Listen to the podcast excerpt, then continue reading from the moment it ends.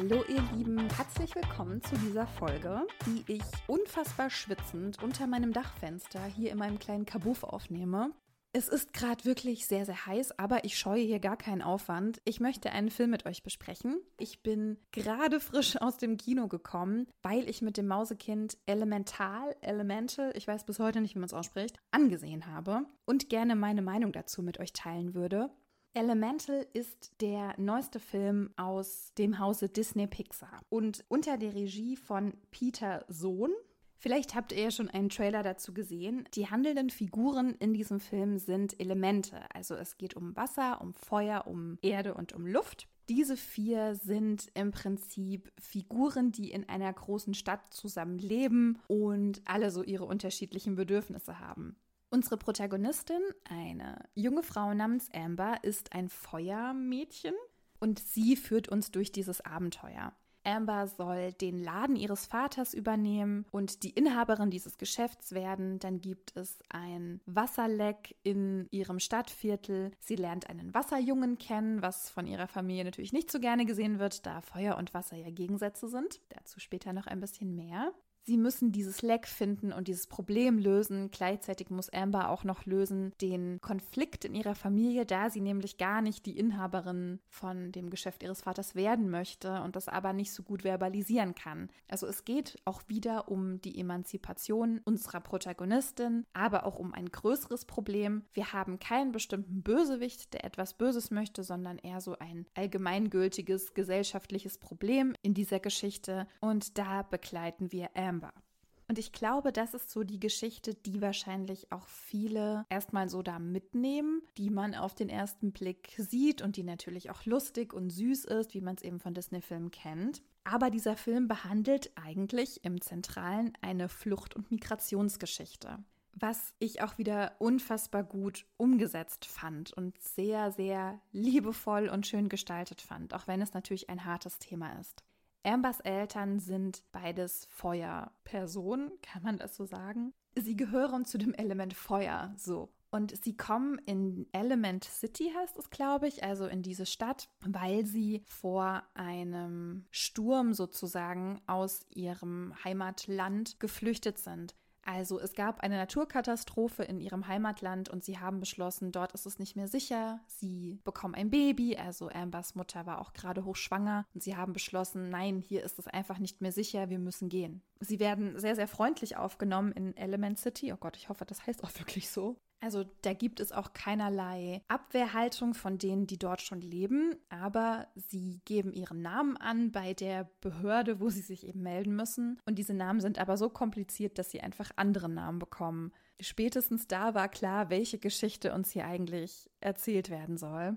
Ambers Vater gründet dann ein eigenes Geschäft, einen eigenen Laden. Er kann ein ziemlich marodes Haus mieten und macht daraus eben das zu seiner Lebensaufgabe, diesen Laden aufzubauen und am Leben zu halten. Denn das ist alles, was die Familie nun hat und sie haben so viel dafür aufgegeben und geopfert, damit dieser Laden bestehen kann und laufen kann. Ihrem Vater bedeutet dieser Laden und diese Selbstständigkeit alles. Und Amber weiß das. Und das erzeugt natürlich auf sie auch einen großen Druck, weil als sie noch sehr klein war, war ihr größter Wunsch auch irgendwann diesen Laden zu leiten, genau das zu tun, was ihre Eltern getan haben, was ihr Vater getan hat. Das war ihre große Leidenschaft, aber je älter sie wird, desto weniger möchte sie das eigentlich. Und im Laufe des Films findet sie heraus, dass sie das eigentlich nicht möchte, warum das so ist und dass es sehr sehr wichtig ist, das ihrem Vater zu sagen, aber das führt natürlich zu einigen Konflikten. Amber hat einen ganz bestimmten Kosenamen für ihren Vater. Sie nennt ihn Ashwa oder Ashfa, glaube ich. Also es impliziert, dass Ambers Familie von woanders stammt, nenne ich es mal, also aus einem anderen Land mit einer anderen Kultur. Sie haben auch andere Essgewohnheiten. Es wird einfach klar, es ist eine migrantische Familie. Sie ziehen dann in ein Viertel, was noch relativ verlassen aussieht am Anfang des Films, aber wir sehen, dass dann immer mehr Feuerelemente in dieses Viertel ziehen und das eben zu einem Viertel von Feuer wird sozusagen. Grundsätzlich sind die anderen Elemente nie ausgegrenzt, aber von den anderen Elementen gibt es nicht so viele dort in diesem Feuerviertel und sie nennen es, glaube ich, auch Feuerstadt.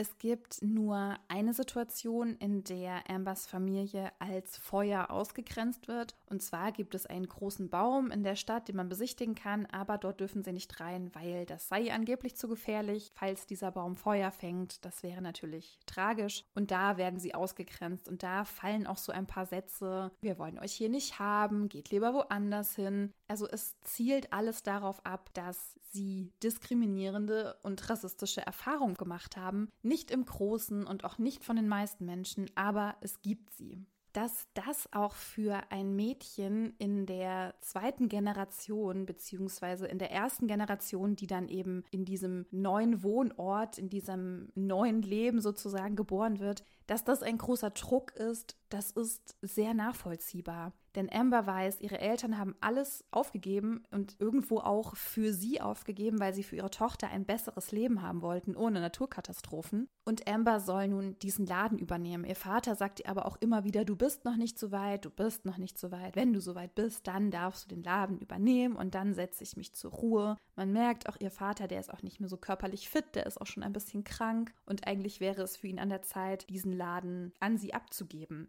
Er befindet aber sie die ganze Zeit für noch nicht reif genug, noch nicht würdig genug. Und das setzt Amber stark unter Druck. Und ich glaube, wir können wirklich diese komplette Geschichte von Ambers Familie auf eine beliebige migrantische Familie ummünzen, die wir vielleicht in Deutschland haben. Auch zu uns flüchten Menschen, weil in dem Land, in dem sie aufgewachsen geboren sind, eine unzumutbare Situation herrscht. Das heißt Krieg oder Naturkatastrophen oder oder. Das heißt, diese Menschen gehen das Risiko ein, alles aufzugeben, einen Neuanfang zu wagen, was un unfassbar schief gehen kann auch. Das ist so ein hohes Risiko und sie werden nicht sehr liebevoll empfangen. Zum einen, weil Menschen rassistisch sind und recht sind, natürlich nicht alle, aber ihr wisst schon, was ich meine. Zum anderen aber auch, weil unsere Bürokratie einfach nicht so aufnehmend, offen und liebevoll mit Menschen umgeht. Und wenn du es da dann einmal geschafft hast, selbstständig zu sein, einen Laden zu eröffnen, und ob das jetzt ein Friseur oder ein Blumenladen ist oder ein Kiosk oder was auch immer, das ist ja das, wo du denkst, jetzt habe ich es geschafft das ist jetzt meins, ich kann hier arbeiten, ich habe ein Einkommen, ich kann meine Familie ernähren, wir sind halbwegs sicher oder zumindest sicherer. Für diese Familie steht dann ja alles auf dem Spiel und sie haben das Gefühl, wenn mir jetzt dieser Laden weggenommen wird, dann haben wir gar nichts mehr. Und das ist auch bei Ambers Vater so. Sie hat das Gefühl, dass wenn dieser Laden geschlossen werden muss, denn das steht so ein bisschen auf dem Spiel, dann würde das ihren Vater komplett fertig machen. Und auch für sie bedeutet das, ich habe ja gar keine andere Wahl. Ich muss diesen Laden ja übernehmen, weil ich ihm das irgendwo schuldig bin. Weil mein Vater, meine Eltern haben so viel gelitten und so viel auf sich genommen. Ich kann ihm das jetzt nicht verwehren. Und ich verstehe diesen Druck. Aber trotzdem ist es so wichtig, sich von diesen Erwartungen der Eltern zu lösen. Ganz am Ende des Films kommt auch raus, dass ihr Vater diese Erwartungen angeblich nie hatte. Ich bin mir nicht so ganz sicher, ob sie einfach nie drüber geredet haben. Ich hatte mir nur so gedacht, so, hä, hättest du mal früher sagen können. Aber naja, es sollte ja auch eine Geschichte erzählt werden, die ein bisschen spannend ist. Aber dieser Druck, der gerade auf migrantischen Kindern lastet, ist, glaube ich, nochmal ein ganz, ganz anderer, als wenn du als deutsche Kartoffel hier geboren wirst von deutschen Kartoffeleltern und alles läuft schon immer, wie es gelaufen ist. Ich will das nicht pauschalisieren. Ich versuche nur ein bisschen das Bewusstsein dafür zu stärken, ein bisschen zu schaffen. Ich bin selbst nicht betroffen. Ich weiß nicht, wie sich das anfühlt. Aber von einem sehr guten Podcast, der leider nicht weitergeführt wird, Rise and Shine, weiß ich zumindest von Erzählungen anderer, wie es sich anfühlt, dieses migrantische Kind zu sein, sich nie wirklich zu Hause zu fühlen, sich in beiden Welten irgendwie nicht so ganz heimisch zu fühlen, aber sich trotzdem beiden Welten verpflichtet zu fühlen. Das ist vielleicht auch schon alles, was ich dazu sagen kann als nicht betroffene Person. Aber mir ist in diesem Film auf jeden Fall aufgefallen, wie uns das so durch die Geschichte geleitet hat. Was mir auch aufgefallen ist, Amber hat einen relativ normschönen Körper, wenn man das so sagen kann. Also sie hat keinen menschlichen Körper, sieht eigentlich so ein bisschen dreieckig aus, aber sie sah schon irgendwie ziemlich sexy aus, wenn ich das so sagen kann. Das war ein bisschen mein Gefühl. Vielleicht sind wir einfach immer noch nicht so weit, dass wir dicke Protagonistinnen haben können, auch wenn sie ein Element darstellen. Amber lernt einen jungen Mann kennen. Das ist Wade und Wade gehört zum Element Wasser. Und das ist natürlich schwierig, schwierig, weil Feuer und Wasser sind ja Gegensätze. Und sie können sich nicht berühren, weil entweder der eine verdampft oder der andere wird ausgelöscht. Wade ist aber tatsächlich ein sehr interessanter Charakter, weil er der männliche Part ist, der auch zu einem Love Interest wird. Also die beiden verlieben sich auch ineinander, obwohl sie eben so gegensätzlich sind. Und Wade ist nicht so dieser typische Schönling, wie man ihn vielleicht aus anderen Filmen kennt. Er hat jetzt keine super muskelbepackte Figur und er ist unfassbar emotional. Und das ist ja etwas, was wir von männlichen Figuren nicht so kennen oder eben nicht in diesem Ausmaß kennen. Wade redet sehr, sehr viel über seine Gefühle und Emotionen. Er spricht alles aus. Er ist sehr nah am Wasser gebaut. Also das haben sie schon sehr gut gemacht. Seine komplette Familie ist auch so. Sie weinen, wenn etwas schön ist. Sie weinen, wenn etwas traurig ist. Sie sind immer sehr, sehr am Weinen. Und sie spielen in seiner Familie auch ein Spiel, in dem sie versuchen, sich gegenseitig zum Weinen zu bringen. Und die Person, die dann weint, hat sozusagen einen Punkt verloren. Also es ist eigentlich ganz, ganz süß, wie die das machen. Und ich habe mich sehr darin wiedergefunden, weil ich dachte, ja, ich bin auch so. Ich weine ja auch aus allen Gründen. Alle Emotionen, die es gibt, ich weine.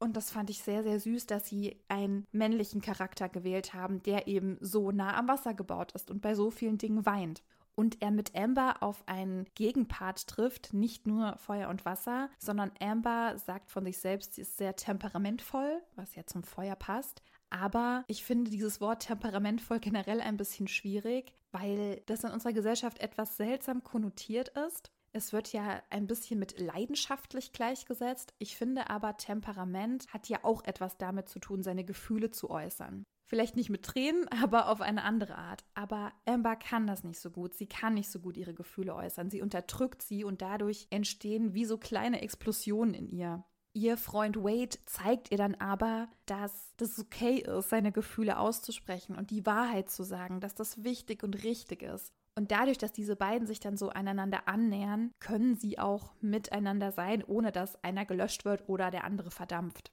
Es gibt dann auch am Ende so eine kleine kitschige Szene, wo sie sich gegenseitig sagen, dass sie sich lieben, beziehungsweise Wade sagt ihr das in einem sehr unpassenden Moment da war ich so ein bisschen genervt von, weil ich dachte, ah, muss das dann jetzt wieder sein? Also muss das so ein aufopferungsvolles, ich liebe dich und deshalb muss ich dir die Wahrheit sagen sein. Ich muss sagen, die Geschichte war sehr schön erzählt, das ist auch wieder sehr schön umgesetzt. Man merkt einfach, wie viel Mühe sich da gegeben wird, diese Welt zu erschaffen und trotzdem reale Probleme irgendwie da einzubinden und aufzudecken.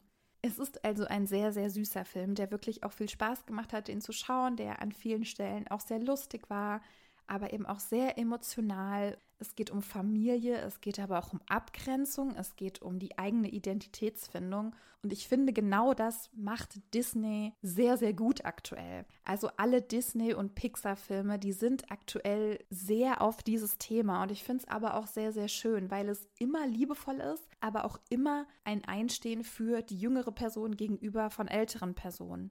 Mir gefällt das sehr, sehr gut und auch welche Erzählung sie damit eingebaut haben mit einer Migrationsgeschichte, die natürlich immer emotional ist und auch immer hart ist wahrscheinlich. Aber da so ein bisschen den Raum zu öffnen und zu sagen, wir sehen das, wir nehmen das ernst und wir bilden das in einer neuen Geschichte ab. Ich fand es wirklich gut. Es hat wirklich Spaß gemacht, diesen Film zu schauen. Und je nachdem, wann diese Folge herauskommt, ihr wisst, das ist immer alles auch für mich ein bisschen eine große Überraschung, wie ich hier mit Schneiden und Planen und so weiter hinterherkomme. Vielleicht könnt ihr bis dahin diesen Film ja auch schon bei Disney Plus schauen oder ihr habt ihn vielleicht selbst schon im Kino gesehen. Dann würde ich mich sehr freuen, wenn ihr mir dazu schreibt, wenn ihr mir eure Meinung dazu sagt, ob ihr den Film gut fandet oder eher austauschbar, langweilig. Wir wollen hier alle Meinungen abgebildet sehen. Gebt dieser Folge sehr gerne einen Daumen nach oben oder fünf Sterne. Gebt diesem Podcast fünf Sterne. Leitet ihn weiter, sprecht mit eurem Umfeld über die rosarote Brille. Ich würde mich sehr, sehr freuen, wenn ihr weiterhin zuhört und mich empfehlt und wieder einschaltet nächste Woche. Ich hoffe, ihr habt eine gute Zeit. Ich hoffe, es geht euch soweit gut und wie die Trinis ja immer sagen, wenn nicht, ist auch okay. Das sollte auf jeden Fall klar sein. Bis zur nächsten Folge.